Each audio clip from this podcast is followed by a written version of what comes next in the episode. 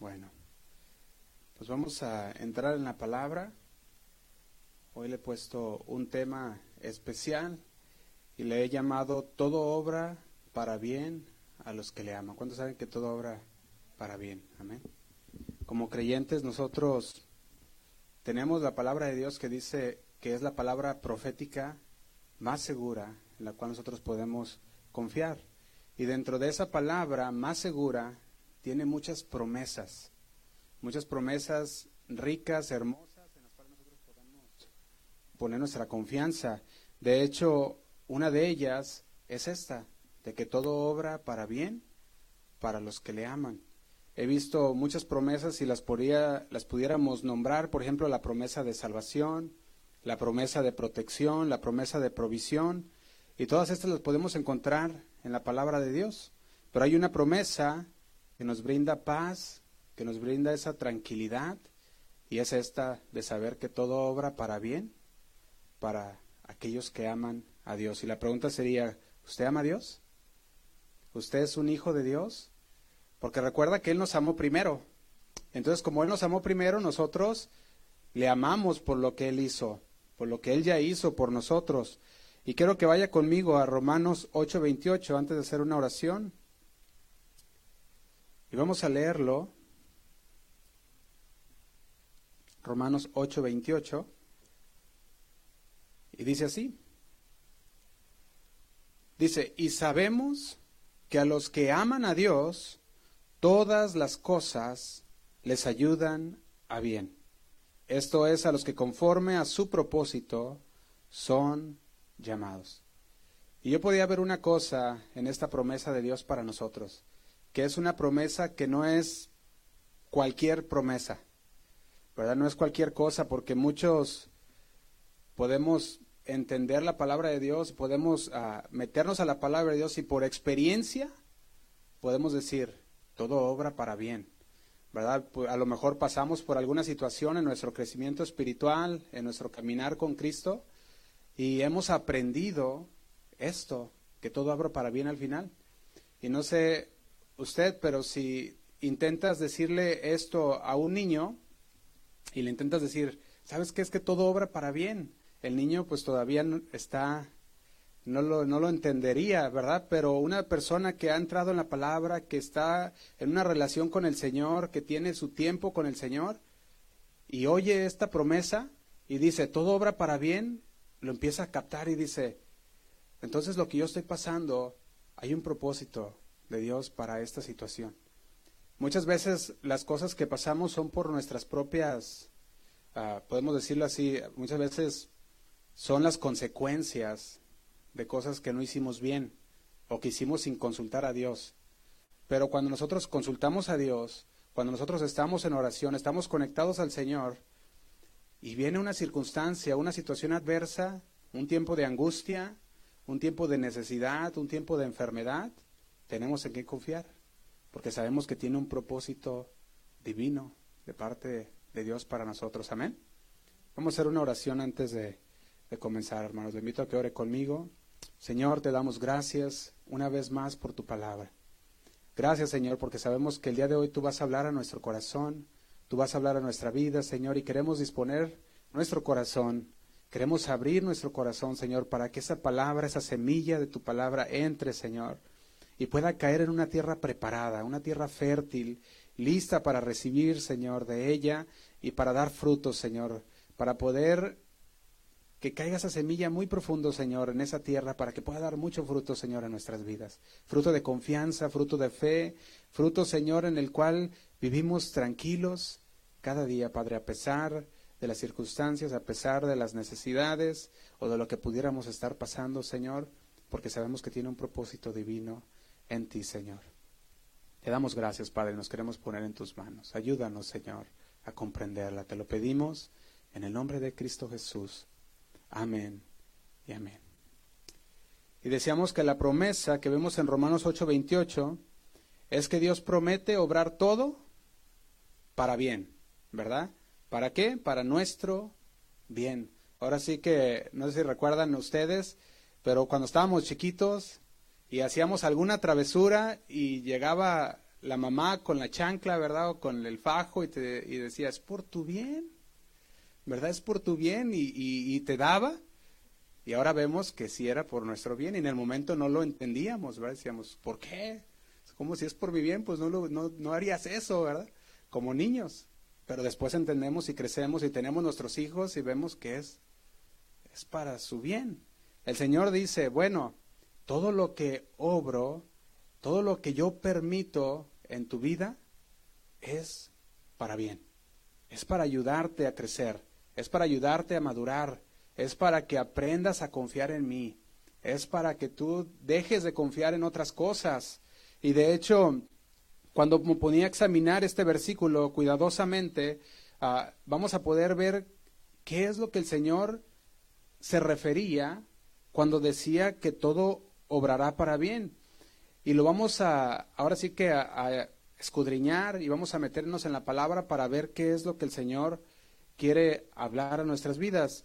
Y yo cuando veía esto, veía que este versículo es importante que entendamos en el contexto que se estaba hablando. Y si usted va a Romanos 8, usted puede ver ah, en ese inicio de Romanos 8, usted puede ver cómo Pablo empezaba a hablar acerca de una vida en el Espíritu.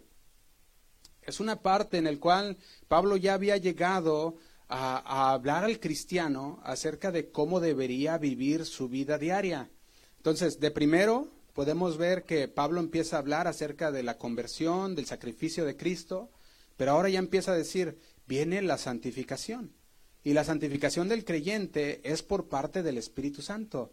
Tenemos al Espíritu Santo que nos va guiando, tenemos al Espíritu Santo que nos va enseñando la palabra de Dios, pero también tenemos al Espíritu Santo que en nuestro caminar nos está, nos está diciendo, no lo hagas, o nos está llamando la atención.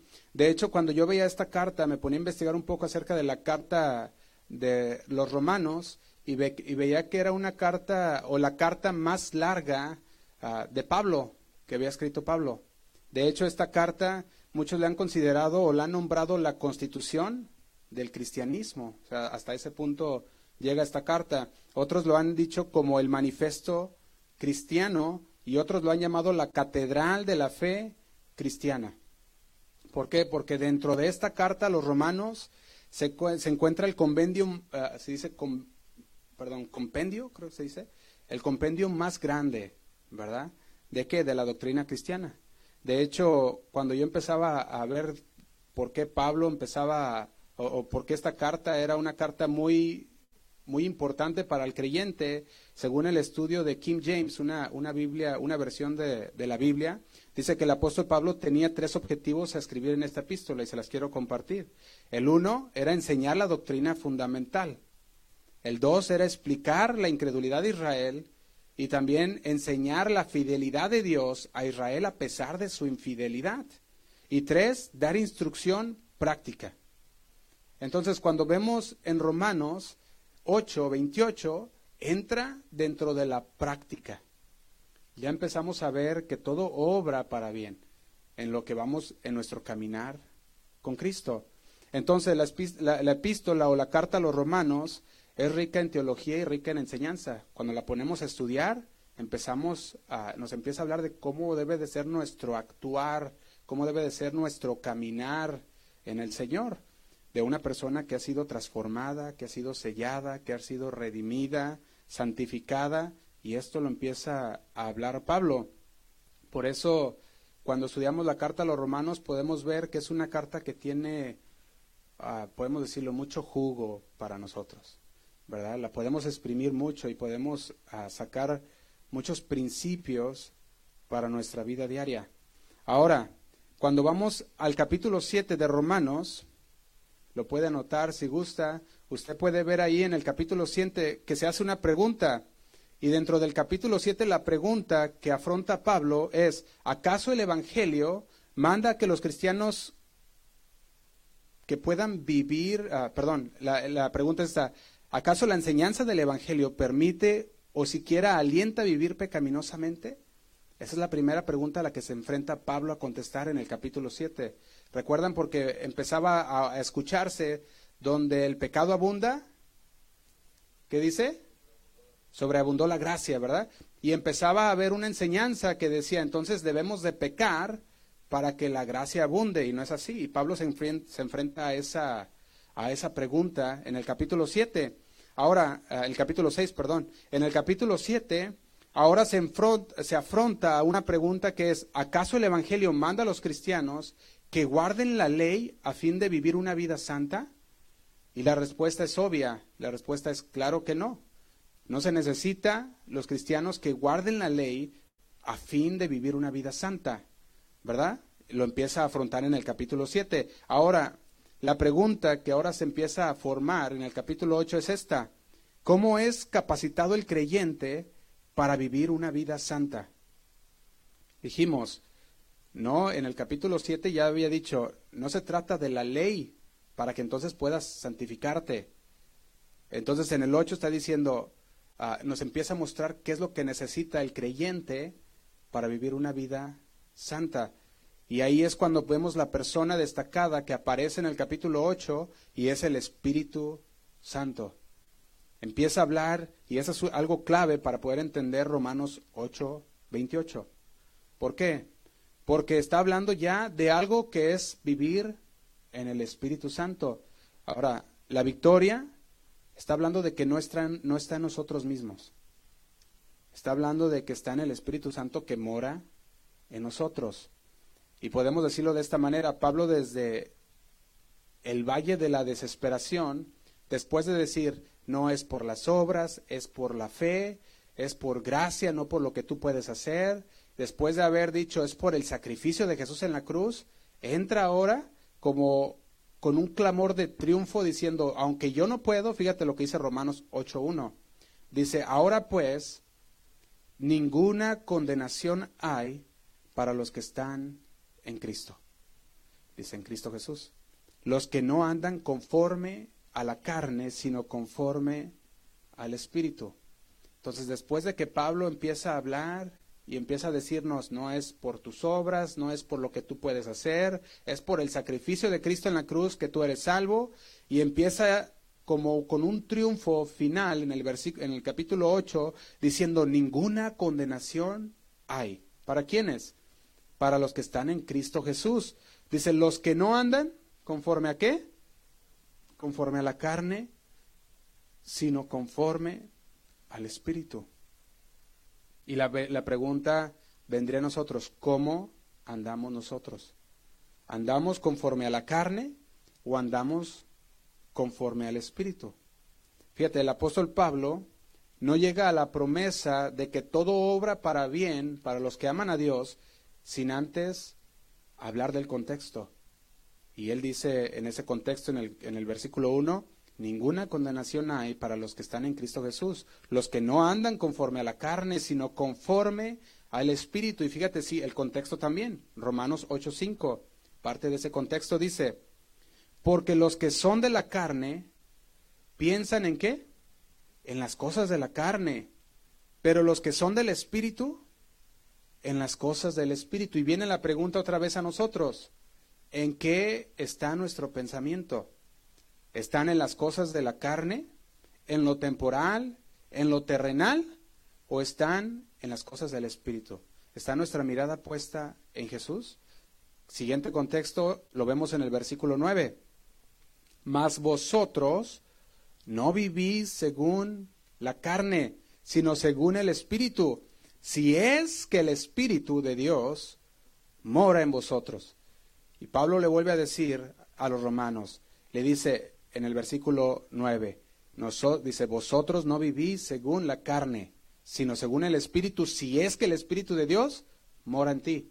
Entonces aquí podemos aplicarlo una vez más a nosotros como de práctica, la práctica del creyente y decir, está en nosotros, estamos viviendo nosotros en el Espíritu Santo y si lo estamos haciendo es, es ah, está demostrando que tenemos al Espíritu de Dios, porque dice ahí, si es que el Espíritu de Dios mora en vosotros. En el versículo 14 dice, porque todos los que son guiados por el Espíritu de Dios, estos son hijos de Dios. Y no sé si usted va siguiendo, pero Pablo empieza a, dar una serie de, podemos ah, decir, serie de afirmaciones que nos empiezan a, activar nuestro pensamiento y decir, estoy viviendo en el Espíritu, estoy caminando en el Espíritu, estoy pensando en las cosas de la carne o estoy pensando en el Espíritu, también nos, nos, nos afronta o nos, o nos confronta diciendo, porque todos los que son guiados por el Espíritu de Dios, estos son hijos de Dios. Entonces ahí nos afronta o nos confronta, perdón, a saber, ¿estamos siendo guiados por el Espíritu de Dios? Porque los que son guiados por el Espíritu de Dios, estos son hijos de Dios. Y dice el 18, dice, pues tengo por cierto que las aflicciones del tiempo presente no son comparables con la gloria venidera que nosotros ha de manifestarse. Aquí ya empieza a trabajar hacia las aflicciones. No sé si usted notó eso. De repente ya, ya dijo, bueno, si estás guiado en el Espíritu, si eres hijo de Dios y estás siendo guiado por el Espíritu Santo, entonces, dice el versículo 18, las aflicciones del tiempo presente. La pregunta sería, ¿cuáles son tus aflicciones este día? ¿Cuáles son las aflicciones de este tiempo presente? Porque fíjate lo que dice, no son comparables con la gloria venidera que nosotros ha de manifestarse. De repente ya nos dice el apóstol Pablo, inspirado por Dios, nos dice a nosotros que las aflicciones, cualquier aflicción por la cual estemos pasando en este tiempo, no son nada comparables a lo que viene. Versículo 24 dice, porque en esperanza fuimos salvos, pero la esperanza que se ve, no esperanza, dice, pero la esperanza que se ve, ¿qué es? Dice, no es esperanza, porque lo que alguno ve, ¿a qué? Dice, ¿a qué esperarlo? Está diciendo, si tú ya lo tienes, pues no, no tienes que esperar a nada porque ya lo tienes. O si ya lo ves, entonces, ¿qué esperas si ya lo estás viendo? Entonces dice, esa no es esperanza. Dice, la esperanza es la que no se ve, ¿verdad? Porque vivimos esperanzados. Entonces, Pablo ya empezaba a meterse a un punto bien importante para el creyente y para la vida diaria del creyente. Y era, tú estás viviendo en el Espíritu, estás siendo transformado por el Espíritu Santo, estás siendo guiado por el Espíritu Santo, entonces eres un hijo de Dios. Y dice, y como hijo de Dios, todo lo que puedas estar pasando el día de hoy son nada comparado a lo que viene. Está hablando aquel, aquella gloria, dice, venidera en el Señor.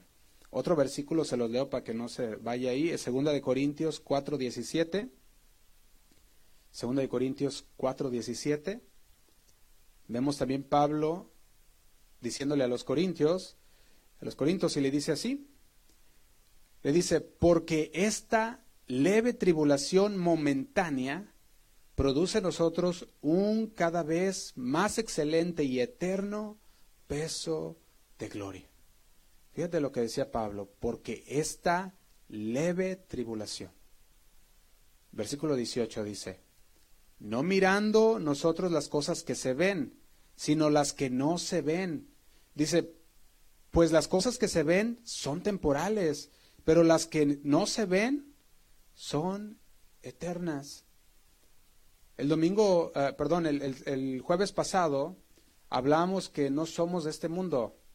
Hablamos que este, somos peregrinos y extranjeros en este mundo. Pablo lo entendía muy bien. Y él por eso decía también en estos versículos, si a las cosas que se ven son temporales, pero las que no se ven son eternas. Y le decía, tenemos una leve tribulación momentánea, pero esta produce en nosotros una cada vez más, dice, excelente y eterno peso de gloria.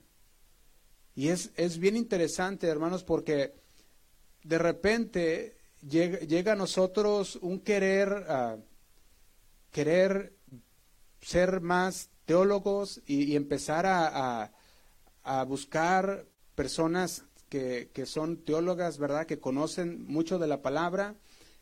Y yo podía ver, si queremos conocer teología, ¿qué mejor teólogo que Pablo? Ahora sí que nadie le ha llegado a su nivel.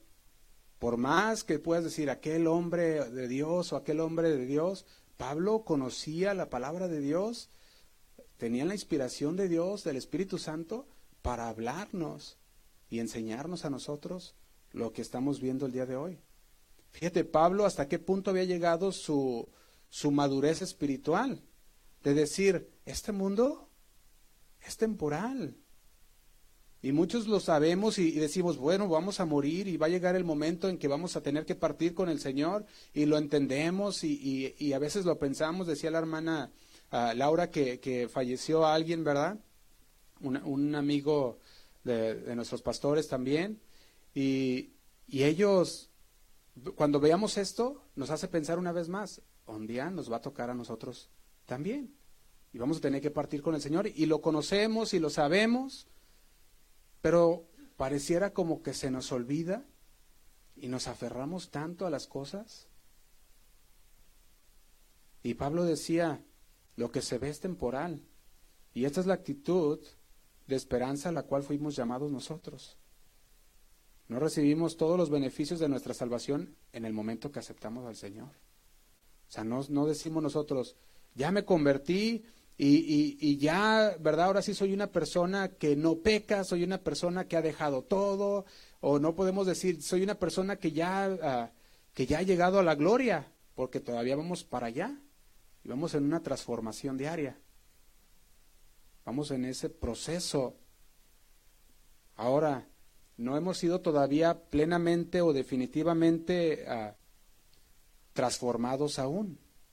Estamos siendo transformados somos salvos en el Señor, gracias a Dios. Él nos salvó, pero estamos en el proceso de santificación, de transformación.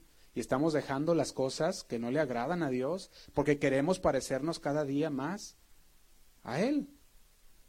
Entonces, si nosotros ya hubiéramos recibido todas las bendiciones de Dios espirituales, hablando de, cuando nos convertimos, entonces no estaríamos esperándolas porque ya las tenemos y ya las estamos viendo.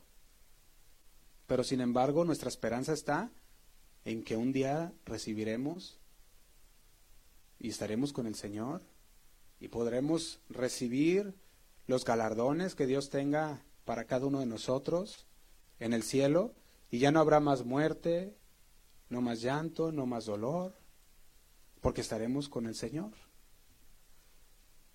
No habrá más aflicciones, porque estaremos con el Señor. Entonces, si alguno lo ve, dice Pablo, pues, ¿a qué espera? Pero sin embargo dice, nosotros lo esperamos, estamos esperando. Y de ahí es cuando llega la promesa de Dios para nosotros en Romanos 8:28. Y podemos ver que Pablo no se olvidó del contexto porque dice así, dice y. Y aquí cuando vemos esa conjunción y, es que conecta lo que va a seguir a lo que ya dijo. Por eso dice, y sabemos. ¿Sabemos qué cosa? Dice ahí, está diciendo, sabemos, y ese saber está conectado con la ayuda del Espíritu Santo que guía nuestras vidas, y dice, y sabemos, y conocemos, entendemos, ¿qué cosa? Que a los que aman a Dios, todas las cosas, y aquí todas las cosas se refiere a todo asunto, todo suceso, sea bueno o sea malo. Todas las cosas les ayudan a bien. Fíjate, cuando yo veía esta palabra, les ayudan a bien, está hablando de que obran a favor de. Está hablando de que a beneficio de. Dice, todas las cosas les ayudan, obran a favor de y en beneficio de, dice, esto es los que conforme a su propósito, conforme al deseo de Dios, al designio de Dios, son llamados. Entonces, el Señor, dice la palabra, que todos, que dice, todos son llamados, ¿verdad? Entonces el Señor vino, dice que vino y murió por quienes, por todos, ¿verdad? Dice, de tal manera amó Dios al mundo que dio su que su Hijo unigénito, para que todo aquel que en Él cree no se pierda, más tenga vida eterna. El Señor murió por todos, mas no todos reciben el regalo de Dios. Mas no todos aceptan el sacrificio de Jesús, de su Hijo, para perdón de pecados, para salvación. Y no lo aceptan todos. Pero Él vino y murió por todos. Y si todo el mundo decidiera aceptar el regalo, todo el mundo sería salvo. Mas no todos quieren ese regalo. Mas no todos aceptan ese llamado de Dios al arrepentimiento, a venir al Señor y decir, Señor, ya no quiero más vivir para mí. Y eso lo puedes comprobar. Háblale a una persona y esa persona no te va a decir sí muchas veces, pues, ¿verdad? Al momento. Y se requiere de un estar siguiendo y siguiendo, hablando, pedir al Señor que, que la persona pueda ah, que el Señor pueda ablandar el corazón de la persona para que pueda escuchar la palabra. Y el Señor llama a la puerta de cada uno, mas no todos responden. Ahora, quiero, quiero, quiero leerle la versión, el mensaje de estos mismos versículos de 26 al 28 de Romanos. Fíjate con atención lo que dice esta versión. Dice, mientras tanto, en el momento en que nos cansamos de la espera, el Espíritu de Dios está justo al lado ayudándonos. Yo no sé usted, pero ¿alguna vez se ha, cansado, se ha cansado de esperar? Y usted dice, ay Señor, es que está adorando y está adorando y está adorando y ya me cansé, Señor. Estoy cansado de esperar y de pedir y de pedir, Señor, por esto. Pero sabes que nosotros podemos cansarnos. Pero el Espíritu dice, Él no se cansa. Te voy a leer esta versión, continúo. Dice así. Dice, mientras tanto, en el momento en que nos cansamos de la espera, el Espíritu de Dios está justo al lado ayudándonos. Si no sabemos cómo o qué orar, no importa. Dice, Él hace la oración en nosotros y por nosotros. Fíjate qué tremendo es eso. En el momento que tú dices, es que ah, ya, ya no sé qué orar, ya no sé cómo orar, le pido al Señor y, y estoy orando al Señor y no sé qué decir, dice, tu espíritu no, no terminado. Sigue orando, dice, aunque sin palabras, aunque no tengas palabras tú para decirle al Señor, tu espíritu está clamando a Dios. Fíjate lo que dice. Dice, Él hace la oración en nosotros y por nosotros, haciendo oración con nuestros suspiros sin palabras. En, dice, con nuestros gemidos de dolor, Él nos conoce mucho mejor de lo que nos conocemos a nosotros mismos. Conoce nuestra condición y nos mantiene presentes ante Dios. No sé si podemos captar esto, pero te imaginas ese momento en el que tú ya no sabes cómo orar, cómo pedirle al Señor. Pero dice la palabra que el Espíritu está todavía orando, intercediendo. Podemos ver que está orando al Señor. Eso es lo que nos está hablando también cuando leemos el versículo 26 de Romanos 8 al, al, 28. Dice que nos mantiene presentes, dice, por eso podemos estar seguros de que cada detalle de nuestras vidas, de amor por Dios, se transforma en algo bueno. A mí me gusta mucho esta versión muchas veces cuando leo estas versiones, porque son parafraseadas, pero nos ayuda a entender un poco más el impacto de lo que está hablando la palabra de Dios. Porque dice, por eso podemos estar tan seguros. Recuerda que dice, y sabemos, y sabemos significa, si tú sabes es porque estás seguro.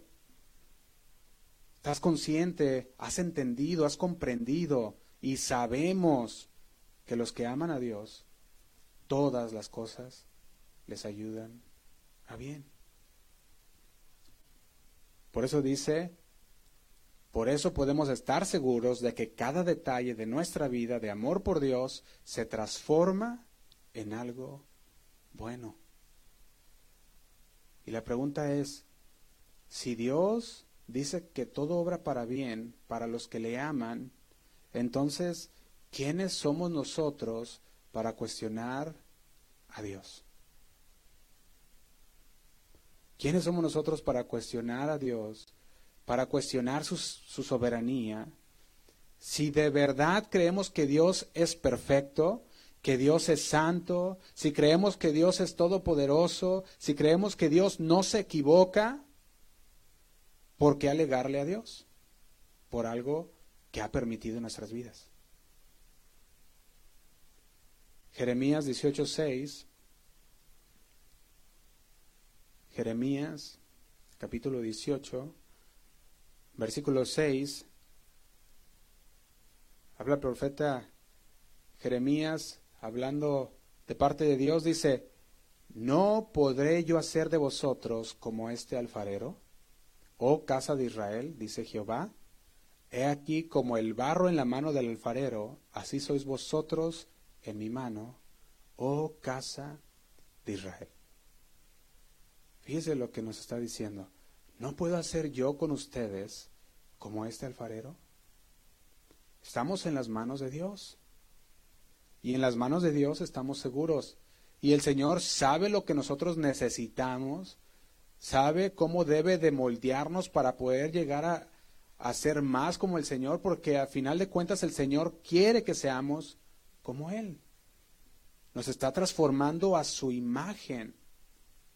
Y cada día estamos en el proceso de llegar a esa imagen de Cristo. No sé si usted ha visto esto, pero en la Biblia pues, no podemos ver algún solo pasaje en el cual ah, el Señor Jesús ore al Padre diciéndole, Señor, ah, quita esta aflicción de mis discípulos. Al revés, no sé si recuerdan cuando, cuando se acercó Jesús y le dijo a Pedro, Pedro, Satanás me ha pedido permiso para zarandearte. ¿Y qué dijo? Y yo he orado para que tu fe no falle.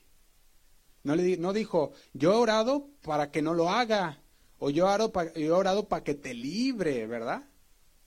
No le dijo así, yo he orado para que no pases por esa situación. Dijo, yo he orado, yo he orado para que tu fe no falle, para que seas una persona firme, una persona a la cual va a llegar ese momento que te vas a arandear, pero tú vas a permanecer. Tampoco oró para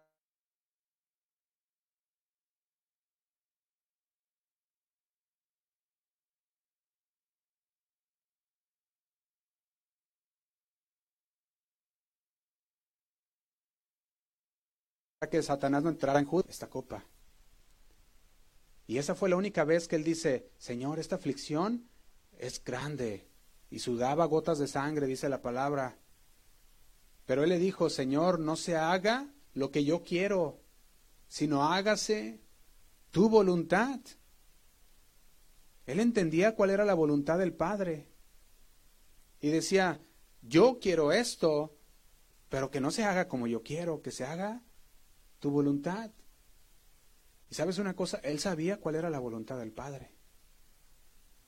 Él sabía, él lo había entendido. Fíjate, Isaías 53, versículo 10, dice así. Isaías 53, versículo 10 dice, con todo eso, Jehová quiso quebrantarlo. Isaías 53, 10. Jehová quiso quebrantarlo, dice, sujetándole a qué? A padecimiento, dice, cuando haya puesto su vida en expiación por el pecado, verá el linaje, vivirá por largos días, y la voluntad de Jehová será en su mano prosperada. Y dice el once, verá el fruto de la aflicción de su alma y quedará satisfecho. Por su conocimiento justificará mi siervo justo a muchos y llevará las iniquidades de ellos. Él sabía. Él conocía que Jehová quiso quebrantarlo. Él conocía que había, iba a ser sujeto a padecimiento. Dice, cuando haya puesto su vida en expiación por el pecado, verá el linaje, vivirá por largos días. Él entendió que la voluntad de Dios era que él fuera quebrantado. Y dijo, hágase tu voluntad. Todo obra para bien a los que le aman. Cuando el Señor nos dice esta promesa a nosotros, nosotros podemos orar al Señor y decir, Señor, ah, si estamos pasando por alguna situación difícil, podemos llegar y decirle, Señor, enséñame, quiero saber qué es lo que tú me quieres enseñar en esta situación. Y si estamos en una situación difícil por lo que nosotros hemos hecho y es una consecuencia de algo que nosotros hicimos, es necesario que nosotros entendamos y vengamos al Señor y digamos, Señor, perdóname porque te fallé, porque la regué, hice algo que no te agradó y estoy pagando las consecuencias, Señor, y necesito tu ayuda. Y dice la palabra que al corazón contrito y humillado, el Señor lo escuchará. El Señor no lo hace a un lado. Cuando de verdad vienes con un corazón contrito, está hablando arrepentido y humillado delante de Dios. Ahora, la pregunta es, ¿estás orando que se haga su voluntad? ¿Estás orando que se haga su voluntad y no lo que tú quieres? Y si la voluntad de Dios es lo que pedimos, ¿estamos conscientes o estamos dispuestos a aceptar su voluntad y decir, bueno Señor, esta es tu voluntad? Fíjate, Jesús conocía que cualquier dolor momentáneo no tenía comparación con la gloria venidera. Él sabía que iba, iba a ser llevado a la cruz, pero él sabía que ese momento cruel en la cruz no era nada comparado con lo que esperaba. Y cuando somos guiados por el Espíritu Santo, las tribulaciones momentáneas, las dificultades, todo aquello que nos está agobiando, dígase también aquellas ansiedad, aquello que, que, que empezamos a batallar, todas aquellas cosas podemos entregárselas al Señor y descansar en el Señor. Y lo único que debería hacer todo eso en el creyente es aumentar el peso de gloria, aumentar la fe del creyente. Eso es lo único que debería ocasionar un momento de crisis en nuestras vidas, debería de, de hacer crecer nuestra fe en el Señor.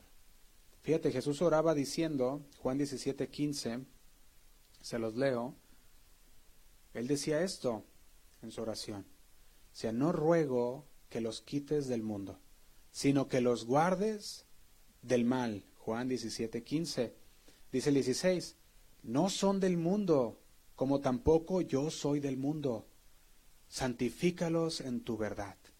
Tu palabra es verdad. El Señor no rogaba que el Padre quitase a los creyentes del mundo, sus discípulos del mundo, sino que Él decía, Señor, no te ruego que los quites del mundo, sino que los guardes del mal. Él sabía que, que el creyente no iba a ser quitado de un modo inmediato del mundo, habían de ser dejados aquí para crecer en la gracia de Dios, dar testimonio de Cristo. Pero la oración de Cristo era que fuesen guardados del mal. Era una oración que nosotros podemos ver no de escape, de decir, Señor, dales una salida fácil, quítalos del mundo. No, no era una salida fácil, un escape fácil, sino era una oración de, ah, de preservación Señor, guárdalos, cuídalos. Ahí donde están, Señor. Que ellos puedan verte, que ellos puedan ser, un, puedan ser uno en ti, Señor. Y hemos cantado y recordado estos últimos días que hemos tenido reunión que no somos de este mundo. Y es bueno que nosotros vivamos cada día recordando esto. Cada día diciendo, Señor, declarando como lo hacían los héroes de la fe, no somos de este mundo, somos somos del Señor, nuestra ciudadanía es celestial. Y así cualquier tribulación en la cual puedas encontrarte el día de hoy, tú puedes decir, es momentánea. No tiene, no va a trascender de esta vida. Lo que sí trasciende es nuestra vida espiritual con el Señor.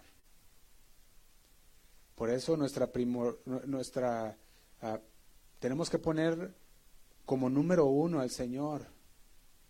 Él debe de ser nuestra prioridad. Segunda de Corintios 4:16 Segunda de Corintios 4:16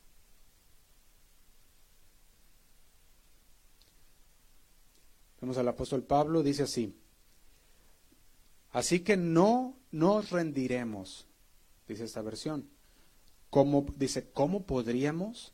Aunque por fuera a menudo parece que las cosas se nos están cayendo a pedazos, por dentro, donde Dios está haciendo nueva vida, no pasa un día sin que su gracia se despliegue. Fíjate cómo dice esta versión. Dice, estos tiempos difíciles son pequeños comparados con los buenos tiempos venideros. La lujosa celebración preparada para nosotros, y hay mucho más ahí de lo que parece. Las cosas que vemos ahora están aquí hoy, se habrán ido mañana, pero las cosas que no podemos ver ahora durarán para siempre.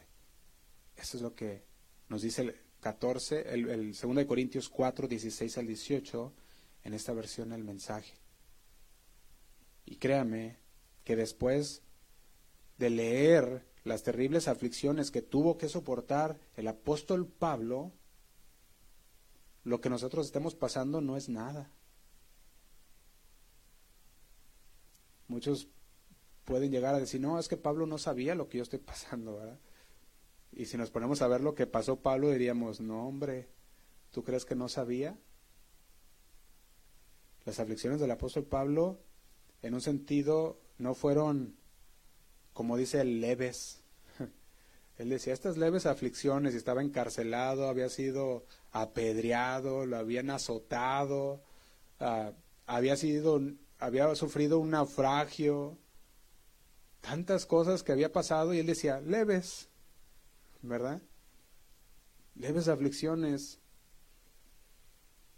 Yo veía que eran aflicciones muy duras y muy crueles las cuales él pasó. Fíjate, el mismo Señor Jesús nos dijo esto en Juan 16:33. Juan 16:33 dijo lo siguiente, estas cosas os he hablado para que en mí tengáis paz. Yo he hablado todo esto para que tú puedas tener una tranquilidad, una paz en tu corazón. Y dice que en el mundo tendréis aflicción. Y dices, ah, caray, a ver, ¿cómo es que has dicho esto para que tenga paz? Y de repente el Señor dice, en el mundo tendrás aflicción. Pero luego agrega, pero confiad, yo he vencido al mundo. Fíjate cómo nos dice, nos está bien, dice, yo te escribo esto para que estés tranquilo, para que tengas bien presente que esto es temporal, que esto es momentáneo. Y dice, en el mundo vas a tener aflicción y vas a pasar por situaciones difíciles y vas a pasar por momentos de angustia. Pero dice, pero confía. ¿Confía por qué? Dice, porque yo he vencido al mundo. La pregunta es, ¿confiamos en el Señor? ¿Confiamos que todo obra para bien?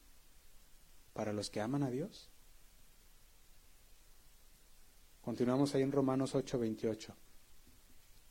Dice así, y sabemos, conocemos, entendemos, ¿qué cosa? Que los que aman a Dios, todas las cosas, todo asunto, todo suceso, bueno o malo, les ayudan a bien. Está hablando, obran a favor de, a beneficio de, y esto es a los que conforme a su propósito son llamados, conforme al deseo de Dios. Y Dios está haciendo que todo coopere para bien a los que le aman, los que le obedecen, los que son llamados conforme a su propósito. Y puede que no siempre parezca así, de repente nos podemos encontrar con situaciones que estamos sufriendo un gran dolor, una tragedia personal, disilusiones, frustraciones, la pérdida de un ser querido, y nos preguntamos, pues qué bien podrá salir de esto. Si estoy pasando por todo esto, qué bien va a poder salir de aquello que estoy pasando. Pero el creyente debe entender que todo lo que Dios permite que entre y pase en nuestras vidas está dispuesto para moldearnos conforme a la imagen de su Hijo. Eliú, cuando llegó con Job, uno de los amigos de Job, le decía lo siguiente en Job 33, 13. Conocemos la historia de Job. Conocemos que Job perdió todo. Ahora sí que lo yo lo decía en un solo capítulo. Capítulo 1 de repente empieza con una conversación entre el Señor y Satanás y termina con Job perdiéndolo todo. En un capítulo lo perdió todo. Fíjate lo que le decían a Job. Le decían, ¿por qué contiendes, salud? ¿Por qué contiendes contra él? ¿Por qué contiendes contra el Señor? ¿Por qué estás alegándole a Dios? Dice, porque Él no da cuenta de ninguna de sus razones. Fíjate qué tremendo. ¿Andas alegándole a Dios? ¿Por qué? Dice, Él no da cuenta de ninguna de sus razones. Y yo, le, y yo podría decir, y si te dijera sus razones, no las entenderías aún. Porque la mente del Señor es más alta que, que nuestra mente, sus pensamientos son más altos que nuestros pensamientos, sus caminos más grandes que nuestros caminos. Y por más que quisiéramos entender la mente de Cristo, no la llegaríamos a entender. Y le decía, ¿por qué contiendes contra el Señor? Porque Él no da cuenta de ninguna de sus razones. Y cuando yo veo esto, quedan eliminadas los interrogantes de nuestras oraciones. Cuando venimos adelante del Señor, le decimos, Señor, ¿por qué? Dime la razón. Nuestras vidas no están controladas por fuerzas como lo dice el mundo, la casualidad, la suerte, el destino. Dice, ah, es que es el destino, le tocó el destino. O esa es casualidad, o oh, le tocó suerte. Nuestras vidas no están dirigidas por la suerte, la casualidad, el destino, sino por nuestro Señor. Él es demasiado sabio para equivocarse. Nosotros nos equivocamos, pero el Señor no se equivoca. Fíjate, en Daniel 4, versículo 35, dice lo siguiente. Daniel 4, 35 dice, todos los habitantes de la tierra son considerados como qué? Dice Daniel 4:35 todos los habitantes de la tierra son considerados como nada. Perdón, estamos en en Daniel, ¿no? Sí, 4:35, ahí está. Todos los habitantes de la tierra son considerados como nada. Dice, ¿y él hace cómo? Según su voluntad en el ejército del cielo y en los habitantes de la tierra. Y no hay quien detenga que su mano y le diga, ¿qué haces? Ese es el poder de Dios. Esa es la soberanía de Dios. Dice, todos los habitantes de la tierra son considerados como nada. ¿Recuerdan que la palabra dice que somos polvo? ¿Qué puede decir el polvo? ¿Le puede decir al Señor, ¿qué haces? ¿Te imaginas?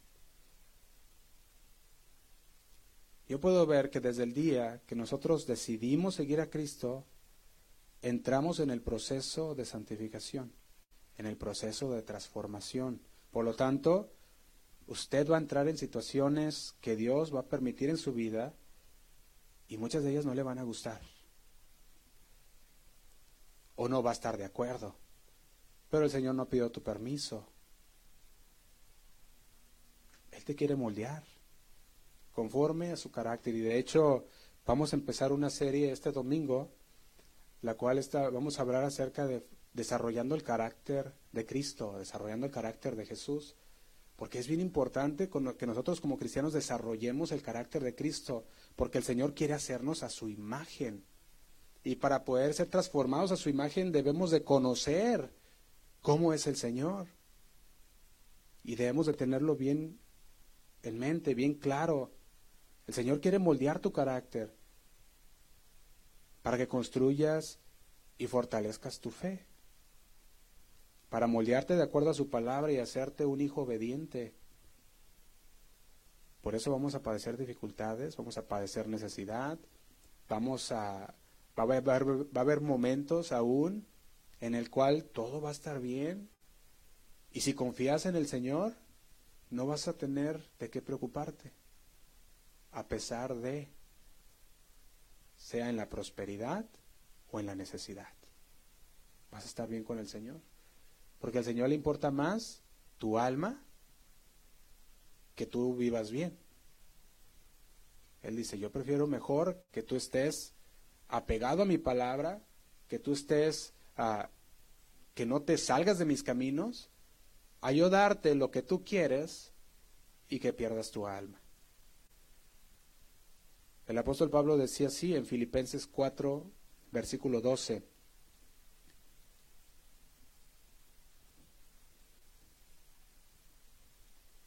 Filipenses 4:12 dice, sé vivir humildemente y sé tener abundancia. En todo y por todo, ¿qué dice?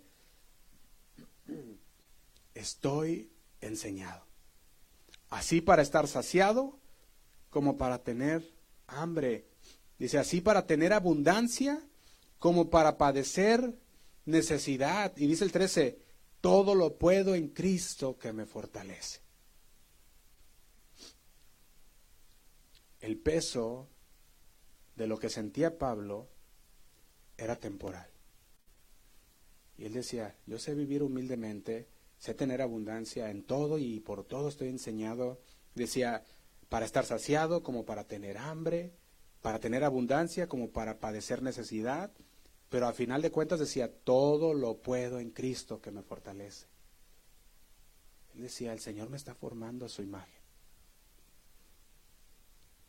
Esto no se compara con el peso eterno de gloria de Dios para lo cual fuimos llamados nosotros.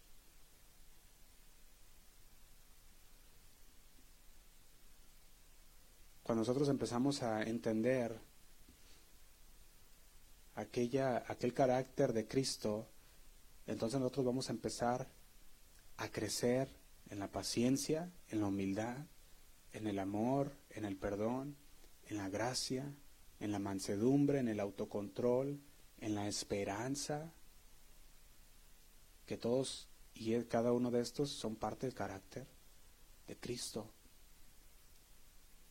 La palabra no dice todo obra para un bien temporal o terrenal. En cambio, dice, todo obra para el bien. Esto habla de que hay una seguridad al destino final del creyente, de la vida eterna con Dios, de gloria. La promesa para nosotros es que no hay nada en este mundo que Dios no haya usado para ayudarnos en nuestra peregrinación. El Señor lo va a usar todo para nuestro bien.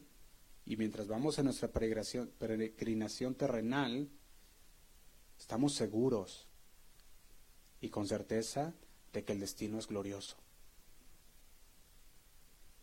Y caminamos en la tierra con la mirada puesta en las cosas de arriba. No en las dificultades, no en los problemas, no en las enfermedades, sino decimos en las cosas de arriba, porque aquello es lo que, lo que va a durar para siempre. Romanos 8:29 continúa diciendo, dice, porque a los que antes conoció, también los predestinó para que fuesen hechos conforme a la imagen de su Hijo, para que Él sea el primogénito entre muchos hermanos. Y esto nos habla de que Dios sabía lo que estaba haciendo desde el principio.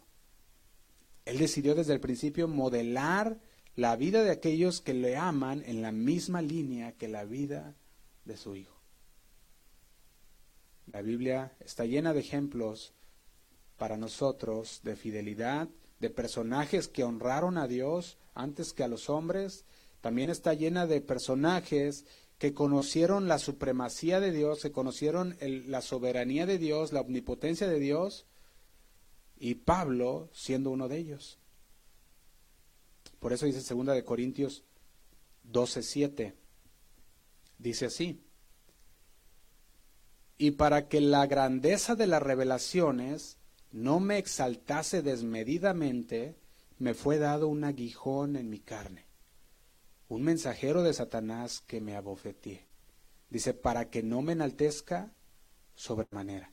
Y dice el 8, respecto a lo cual tres veces he rogado al Señor. Dice que lo quite de mí y me ha dicho, bástate mi gracia, porque mi poder se perfecciona en la debilidad. Segunda de Corintios 12, versículo 9. Dice, por tanto, de buena gana me gloriaré más bien en mis debilidades, para que repose sobre mí el poder de Cristo. Pablo tuvo sus momentos de profunda humillación. Él iba persiguiendo a los cristianos. Y el Señor lo tumbó del macho, ¿verdad? Decimos. Lo tumbó y le dijo, a ver, ¿a dónde vas? Le iba a Damasco. El Señor le dijo, no, no, no. Luego tiene sus experiencias. El Señor le da tremendas revelaciones que él mismo dice, mejor prefiero guardármelas. Y él dice, debido a esas revelaciones que recibí del Señor, para que yo no me exaltare de sobremanera, dice, me dio un aguijón que me abofeteara. Y nosotros podemos aprender muchas cosas de este versículo también. Primero, podemos aprender que es una prueba, lo que estamos viendo aquí con Pablo, que incluso las revelaciones divinas de Dios no corrigen la carne que hay en nosotros. O sea, tú puedes abrir la palabra de Dios y, el Señor revelarte unas cosas tremendas de su palabra, pero aún tienes la carne y estás en la carne viviendo. Estás viviendo en este mundo y la carne quiere tomar su gloria. Quiere, ahora sí que ah, llevar, llevarte el orgullo por las tremendas revelaciones que el Señor te ha entregado. Y Pablo decía, el Señor me ha revelado ciertas cosas, pero para que yo no me enorgullezca, se me dio un aguijón. ¿Y cuál era este aguijón que Pablo tenía? Podemos ver que la Biblia no nos lo, no nos lo aclara.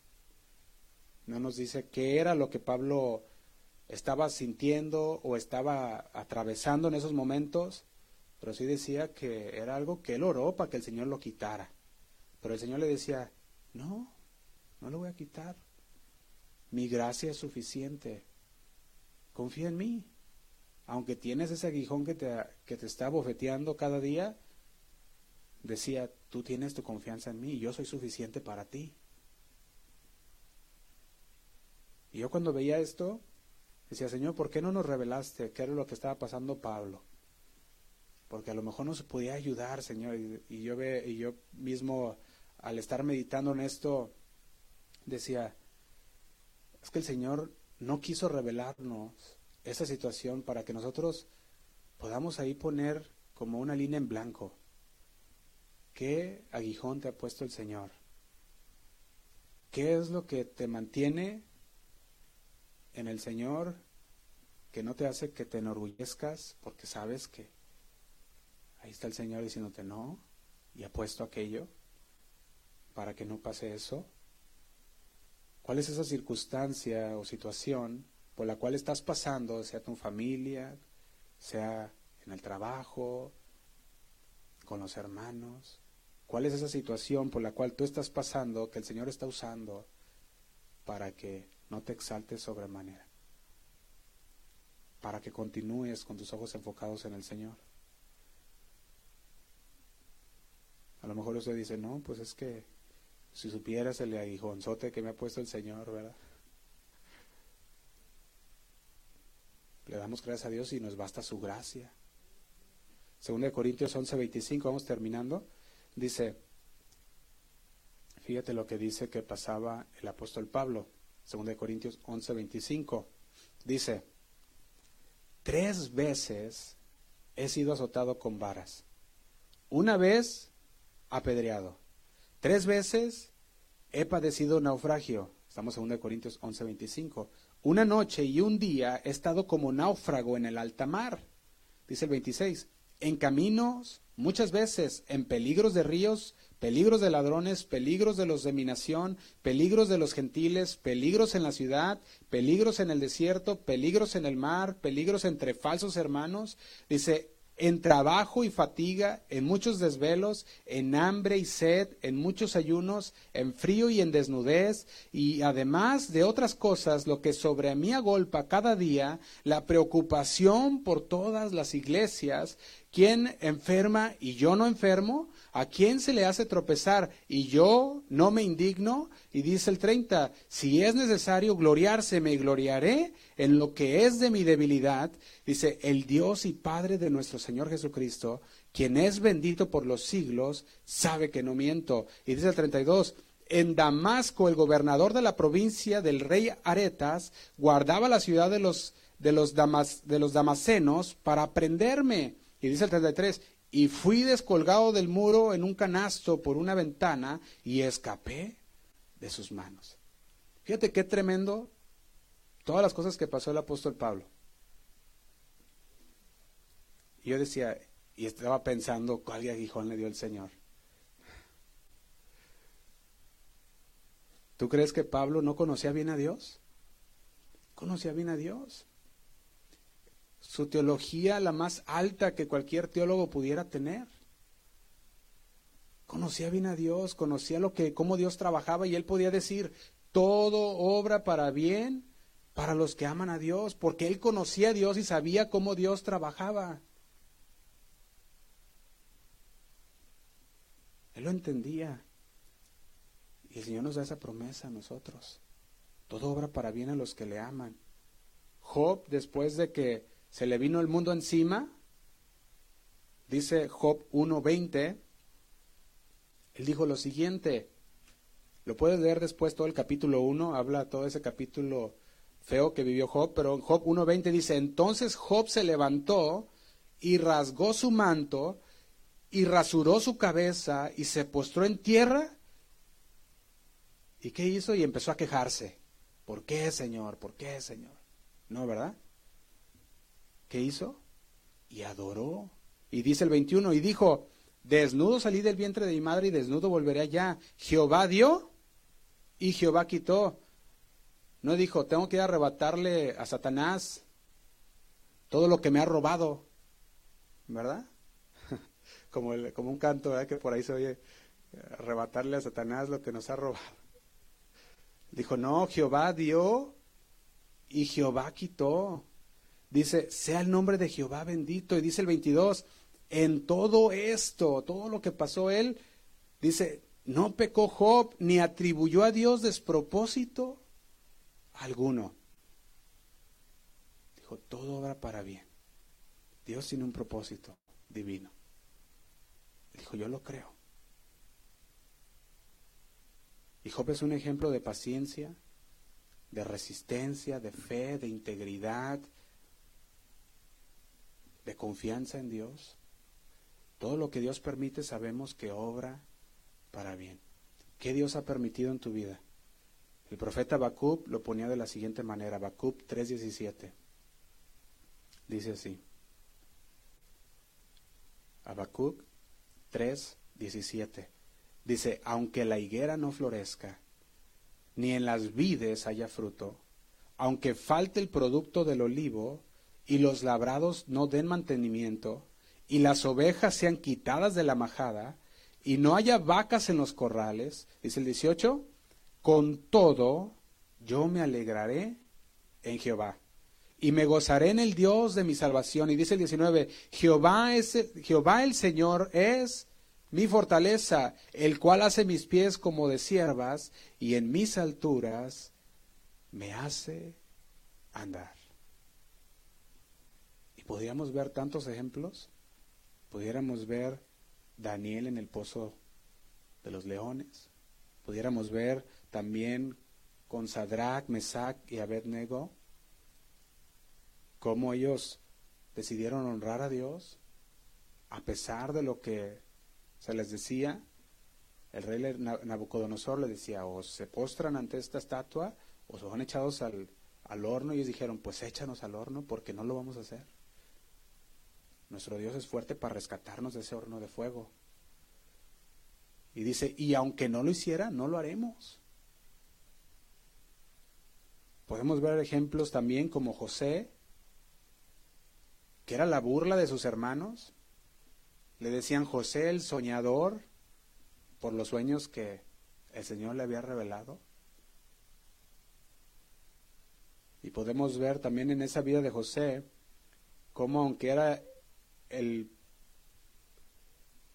del que se reían sus hermanos, cómo también ah, fue vendido como esclavo, cómo también al llegar con Potifar, que fue cuando, cuando lo compraron como esclavo y él trabajó para Potifar, cómo su esposa lo, lo quiso seducir y ahora sí que lo mandó hasta la cárcel. Podemos ver cómo José veía todo esto y tenía suficientes cosas para decir, no, pues el Señor no me quiere, o el Señor no me ama, o, o ya no confiar en el Señor. Pero aún así, vemos el final de José en Génesis 45.5 dice, para preservación de vida me envió Dios delante de vosotros. Él entendía el propósito de Dios. Ahí Génesis 50.19 también dice a sus hermanos José, le dice, no tengan miedo, ¿acaso estoy en lugar de Dios? Dice, ustedes pensaron hacerme mal, pero Dios cambió todo para bien. Dice, para hacer lo que hoy vemos, que es darle vida a mucha gente. Dice, así que no tengan miedo, yo les daré de comer a ustedes y a sus hijos.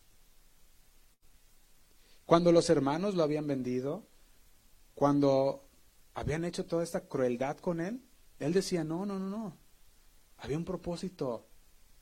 Y Dios cambió todo esto para bien. Y yo creo, hermanos, con todo mi corazón, que Dios tiene todo bajo control. Amén. Todo lo que nosotros podamos estar pasando llegáramos a pasar, el Señor tiene todo bajo control. Y Dios quiere que tú seas como Él. Así que vamos a ponernos de pie, vamos a terminar, hermanos.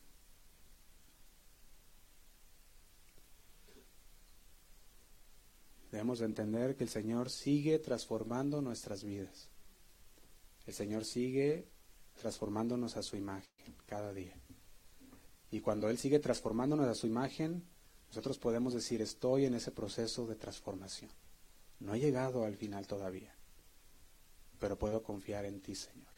Vamos a orar, hermanos. Señor, te damos gracias.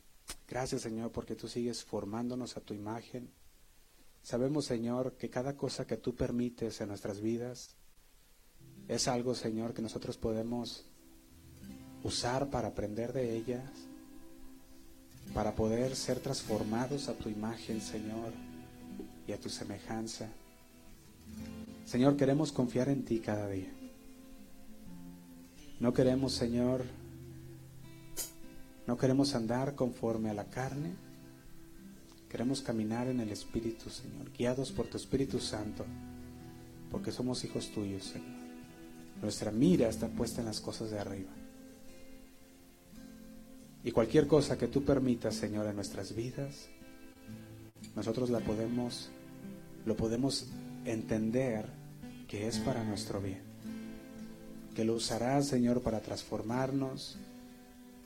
Que lo usarás, Señor, para enseñarnos para que podamos desarrollar tu carácter y podamos parecernos cada día más a ti. Porque ese es el final, Señor, de todo hombre. Parecerse a ti, Señor. Ser transformados a tu imagen. Gracias, Señor, porque tu palabra ha llegado a nuestro corazón, Señor. Y una vez más, tú nos afirmas en ella diciendo, todo obra para bien no te amedrentes, confía en mí. Y lo recibimos, Señor. Y ponemos nuestra mirada en las cosas de arriba. Ayúdanos, Señor. Te pido por mis hermanos que están aquí, Señor, en esta noche. Tú conoces, Señor, la necesidad de cada uno de ellos. Tú conoces cuál ha sido su oración, Señor, constante. Tú conoces, Señor, aquello que ha estado estorbando su crecimiento, que su fe siga Presiendo, Señor, tú conoces aquel estorbo. Revélalo, Señor, a cada uno de nosotros. Que podamos entender, Señor, que debemos despojarnos de todo peso del pecado. Que debemos seguir la carrera, Señor, que tú nos has puesto. Continuando, Señor, nuestro peregrinaje en esa transformación, en ese camino de santidad. Hasta llegar, Señor, a tu presencia, donde será finalmente la última transformación en un cuerpo de gloria. Y estaremos delante de ti, Señor, en aquel día. Gracias, Señor. Gracias por tu palabra. Nos ponemos en tus manos, Señor. En el nombre de Cristo Jesús. Amén. Y amén. Gracias. Que Dios les bendiga, hermanos. Vamos a terminar con un canto al Señor.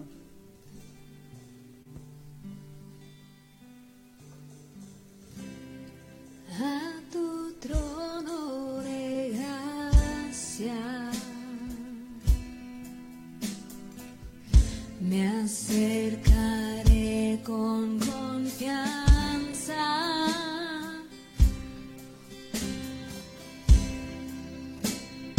Dios de toda gracia, ante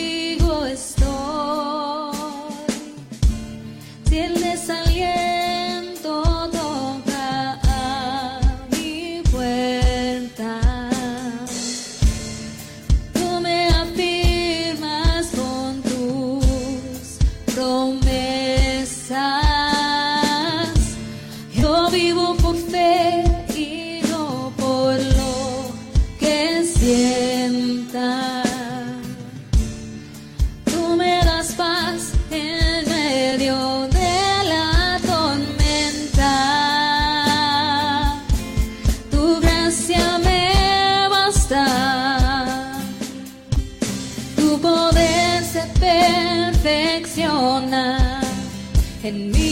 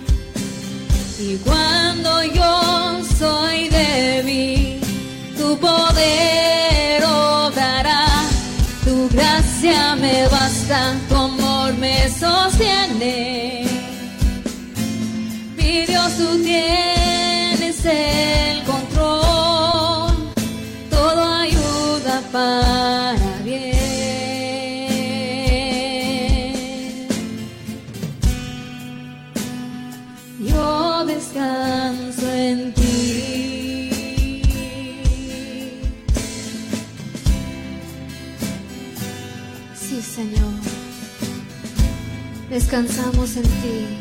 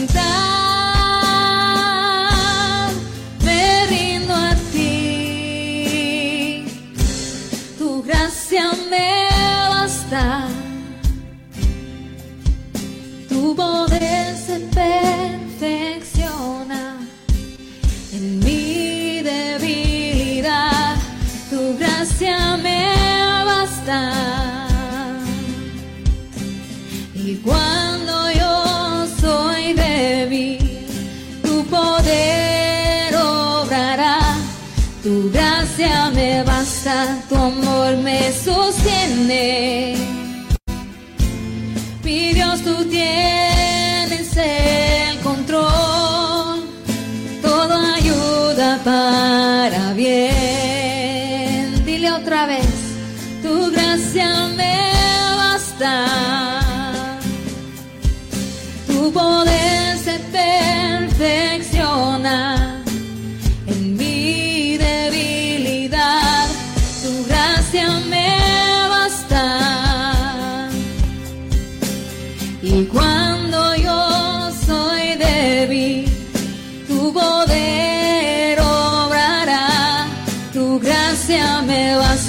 tu amor me sostiene.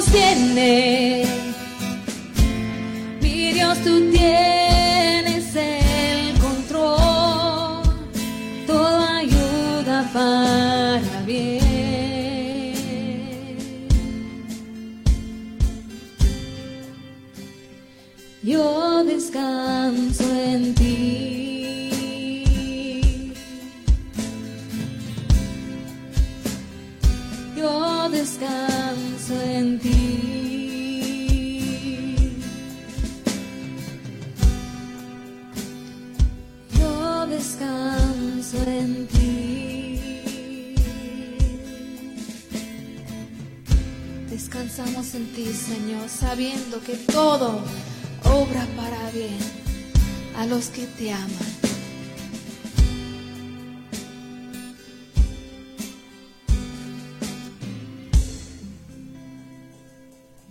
Gracias, Señor. Dale un aplauso al Señor esta noche. Gracias, Señor. Sabemos que estamos en tus manos. Confiamos en ti, Padre. Gracias, Señor. En el nombre de Cristo Jesús. Amén. Y amén. Dios les bendiga.